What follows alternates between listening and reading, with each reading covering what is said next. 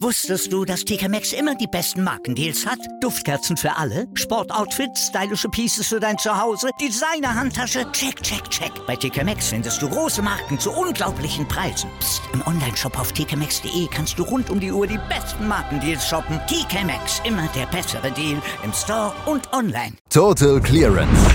Der Snooker-Podcast mit Andreas Thies, Christian Ömicke und Kati Hartinger auf meinsportpodcast.de.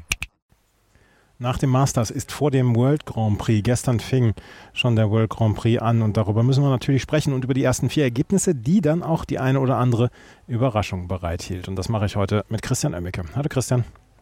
Hi Andreas. Lass uns doch als erstes mal darüber sprechen, über das Format des World Grand Prix, weil nach dem Masters, wo wir Best of 11 gespielt haben, beziehungsweise Best of 19 im Finale, sind wir jetzt schon wieder bei einem anderen Format. Und wer ist überhaupt qualifiziert?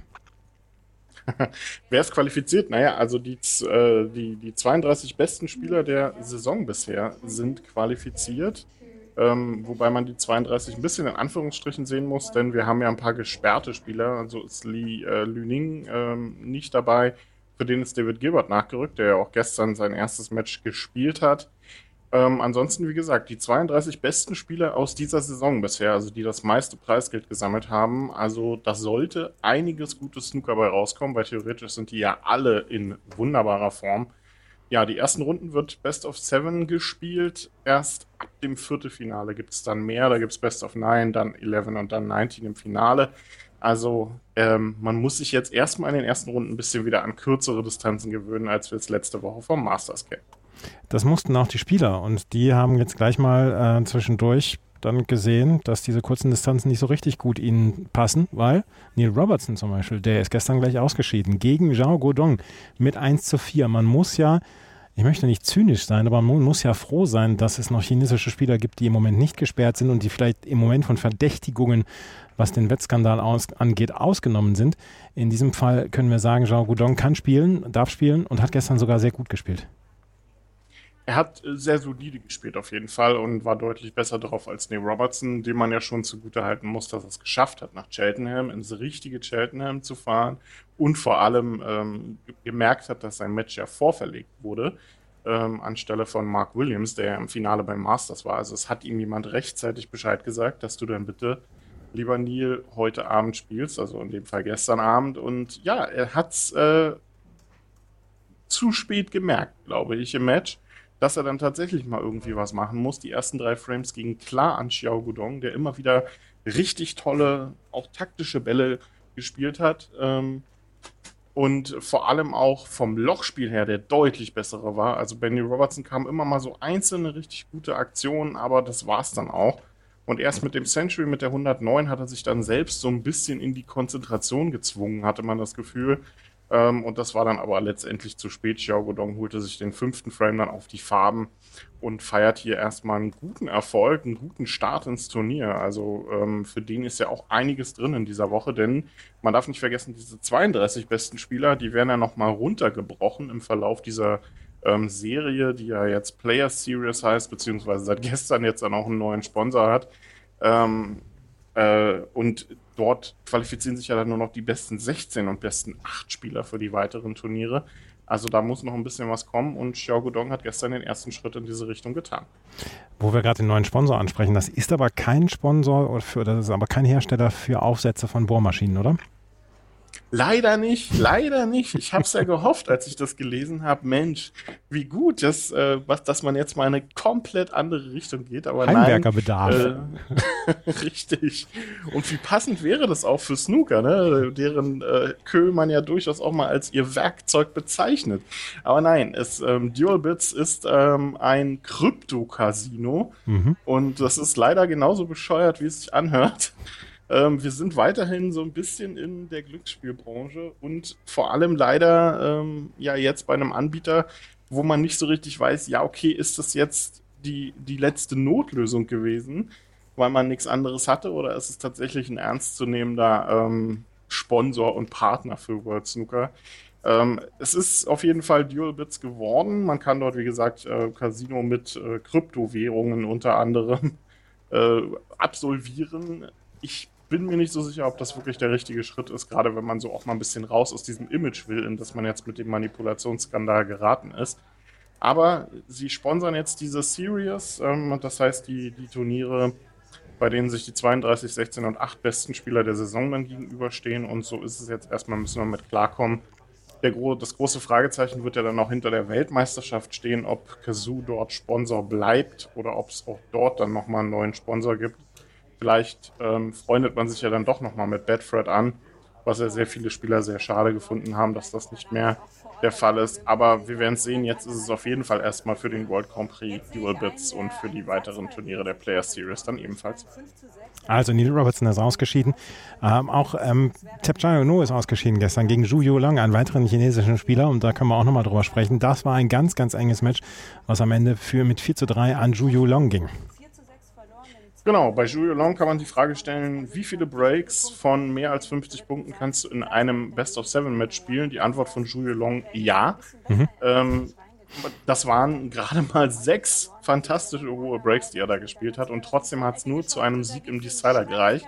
Ähm, was man Tapcha Nu dann letztendlich auch mal zugute halten kann, denn wir meckern ja oft über ihn, dass er immer nur hohe Breaks, fantastisches äh, famos gutes Einstiegs, äh, lange Einsteiger, klasse Break spielen kann, aber auf der taktischen Seite zu wenig entgegenzusetzen hat. Und das war gestern durchaus ein bisschen anders, hat den ersten Frame auf schwarz gewonnen und auch den dritten auf die Farben. Also, obwohl Julio Long der war, der die besseren Breaks gespielt hat, war Tapture und Nu der, an denen dann die Frames am Anfang gingen. Am Ende hat sich dann nicht ausgezahlt. Julio Longs Klasse beim Breakbuilding kam dann auch irgendwann in Ergebnisse. Ähm, hat gesagt, sechs hohe Breaks gespielt, darunter zwei Centuries und sich am Ende dann mit 4 zu 3 durchgesetzt. Ähm, tollen Decider mit einer 107 aus der zweiten Chance heraus, die er da gespielt hat. War ein klasse Break und für Tapcher Onu sicherlich ein kleiner Rückschlag, denn da war nach dem Beginn des Matches dann doch deutlich mehr drin. Julio Lang also auch weiter. Weiter ist auch, und da können wir ja alle vier Spieler dann besprechen, Jack Lisowski, auch der musste sich gestern arg strecken, um gegen Robert Milkins zu gewinnen. 4 zu 3 steht es am Ende für Jack Lisowski. Konnte er das Selbstvertrauen, was er wahrscheinlich aus dem Masters-Turnier hatte, konnte er es retten, rüber retten oder sah das eher dann unsicher aus, wie der, wie der böse Jack Lisowski, sage ich mal? also es war nicht der Halbfinal Jack Lisowski gegen Mark Williams, also das können wir auf jeden Fall sagen. Es war eher so der Erstrunden gegen John Higgins, äh, Jack Lisowski, der da am Tisch stand. War ja das Duell der beiden Lokalmatadoren, wenn man so will. Beide kommen aus der Gegend. Und es war vielleicht das unterhaltsamste Match am ganzen Tag, denn es ging so richtig schön flott hin und her. Robert Milkins dominierte die Anfangsphase mit einer 82 und mit einer 54, jeweils mit 1-0 und 2-1 in Führung gegangen nachdem Lisowski da eine 55 gespielt hat. Dann im vierten Frame war Lisowski kurz davor, den Ausgleich zu schaffen, spielte eine 69. Was kommt? Eine John Higgins Clearance von Robert Milkins. Mit einer 72 holt er sich diesen Frame noch auf schwarz, stellt auf 3 zu 1 und hatte dann auch eine sehr gute Gelegenheit, mit 4 zu 1 das Match für sich zu entscheiden. Aber Jack Lisowski nahm ihm diesen Frame noch weg mit einer 60 und danach hat er im Prinzip nicht mehr zurückgeschaut. Robert Milkins bekam zwar im sechsten Frame nochmal eine Chance, machte so 10, 12 Punkte daraus, bekam noch ein Foul irgendwann. Das war's dann aber auch. Jack Lisowski dann mit einer 102 und mit einer 86 im Entscheidungsframe aus der ersten Chance heraus. Also das war ein, ein blitzschnelles Match, was die beiden da gespielt haben. Nicht viele Safeties und Jack Lisowski am Ende wirklich ähm, der bessere Spieler dann auch. Also klasse den Kopf nochmal aus der Schlinge gezogen. Und für Robert Milkins vielleicht eine kleine bittere Niederlage, denn ähm, der hat sich von dem Match und dann gerade noch bei dem Zwischenstand mit 3 zu 1 geführt. Sicherlich ein bisschen mehr erwartet, also sehr schade, aber sehr guter Sieg für Jack Lisowski. Vielleicht kommt er damit wieder ins Halbfinale. Ähm, ich hoffe, dass es dann irgendwann auch mal weitergeht. Ein bisschen Stückwerk war auch das letzte Match, über das wir sprechen müssen. Mark Allen gegen David Gilbert. Mark Allen ja seit Monaten in Topform. David Gilbert in nicht ganz so großartiger Form, aber Mark Allen setzt sich durch mit 4 zu 2. Es sah allerdings nicht immer so richtig gut aus bei ihm, fand ich. Nee, nicht so wirklich. Ne? Also er hat so ein bisschen was vom Masters dann doch noch gehabt, ähm, war allerdings nicht ganz so katastrophal unterwegs wie gegen Barry Hawkins ähm, in, der Mas ähm, in der ersten Runde beim Masters. Also das war etwas besser. Aber David Gilbert hat sich so ein bisschen das Match aus der Hand nehmen lassen, hatte bis zum 2 zu 1 eigentlich relativ gut alles im Griff, Spielte jetzt nicht überragend, aber spielte solide seinen Schuh runter mit einer 68-2-1 in Führung gegangen und auch taktisch etwas besser drauf gewesen. Und dann hat sich Mark Allen den vierten Frame geholt, brauchte dafür so, zwar so zwei, drei Chancen, um das ähm, dann tatsächlich sinnvoll über die Bühne zu bringen. Aber nachdem er den Frame hatte, war dann auch tatsächlich so ein bisschen der Knoten geplatzt beim Nordiren. Spielte dann eine 133 und da blitzte so ein bisschen das auf, was Mark Allen in der zweiten Hälfte von, vom, Jahr, vom letzten Jahr so stark gemacht hat. Ähm, nämlich dieses wirklich fantastische, diese fantastische Aura, die er auch am Tisch mitbringt. Die war dann im sechsten Frame weil der zwar wieder so ein Stück weit verschwunden, aber auch den holte er sich dann mit dem deutlich besseren taktischen Spiel auf die Farm und hat David Gilbert somit mit 4 zu 2 den Zahn gezogen. Also der Nachrücker David Gilbert hat jetzt sowohl beim Masters als auch bei, beim World Grand Prix nicht die größten Erfolge ge gezeigt. Also da sollte er sich dann vielleicht mal auf normale Art und Weise für die Turniere qualifizieren, dann läuft es vielleicht auch etwas besser. Das waren die Matches von gestern. Gucken wir auf das, was heute dann kommen wird. Und da ist nämlich eine ganze Menge los.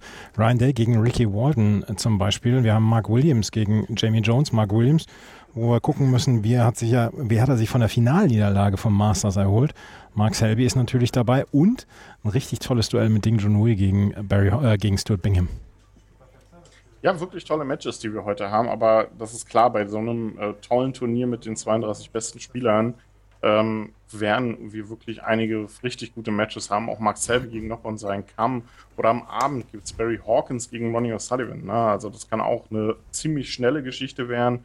Judd Trump gegen Hossein Wafai. Auch das ist durchaus ein Duell, was jetzt nicht unbedingt die Klarheit bringt für den Favoriten. Also da ist eine Menge drin für den Außenseiter in Anführungsstrichen.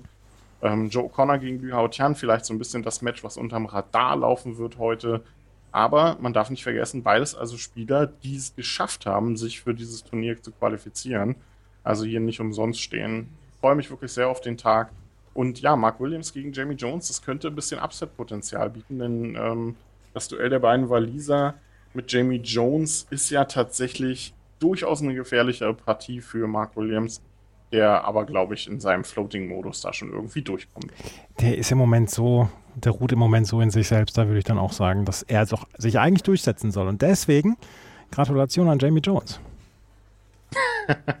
Schon mal an dieser Stelle, ja. Ich hoffe, ähm, ich hoffe, dass Mark Williams da dann etwas bessere Karten hat, aber ich glaube, er wird sich da in keinster Weise von uns irgendwie aus der Ruhe bringen lassen. Und wenn es Jamie Jones am Ende gewinnt, dann wird es auch verdient sein, denn auch der ist in durchaus guter Form seit seiner Rückkehr auf die Tour.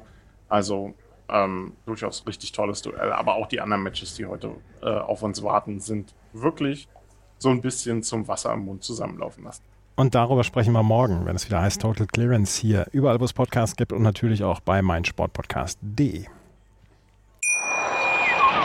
Wusstest du, dass TK Maxx immer die besten Markendeals hat? Duftkerzen für alle, Sportoutfits, stylische Pieces für dein Zuhause, Designer-Handtasche, check, check, check. Bei TK Maxx findest du große Marken zu unglaublichen Preisen. Psst. im Onlineshop auf tkmaxx.de kannst du rund um die Uhr die besten Markendeals shoppen. TK Maxx, immer der bessere Deal im Store und online. Was zum Teufel, du Bastard? Du bist tot, du kleiner Hundeficker. Und dieser kleine Hundeficker, das ist unser Werner. Ein ganz normaler Berliner Kleinstkrimineller, der dann aber im Knast das Ding seines Lebens dreht. Una Fantastica Risetta Perla Pizza. Er klaut seinem Zellengenossen ein Pizzarezept. Aber nicht irgendeins. Und mit dem eröffnet Werner dann die beste Pizzeria Berlins. Doch Werners Glück ist nur von kurzer Dauer. Denn es hagelt Probleme. Werners Pizzaparadies. Erstmals großes Kino- und Podcast-Format. Mit fetter Starbesetzung. Alina But, Kida Ramadan, Edin Hasanovic, Oliver Koritke, Ralf Richter, Ben Becker, Winfried Glatzeder, Anna Schmidt und viele mehr. Abonniert die Scheiße. Jetzt macht schon, mach! Total Clearance. Der Snooker-Podcast mit Andreas Thies und Christian Ömicke auf meinsportpodcast.de.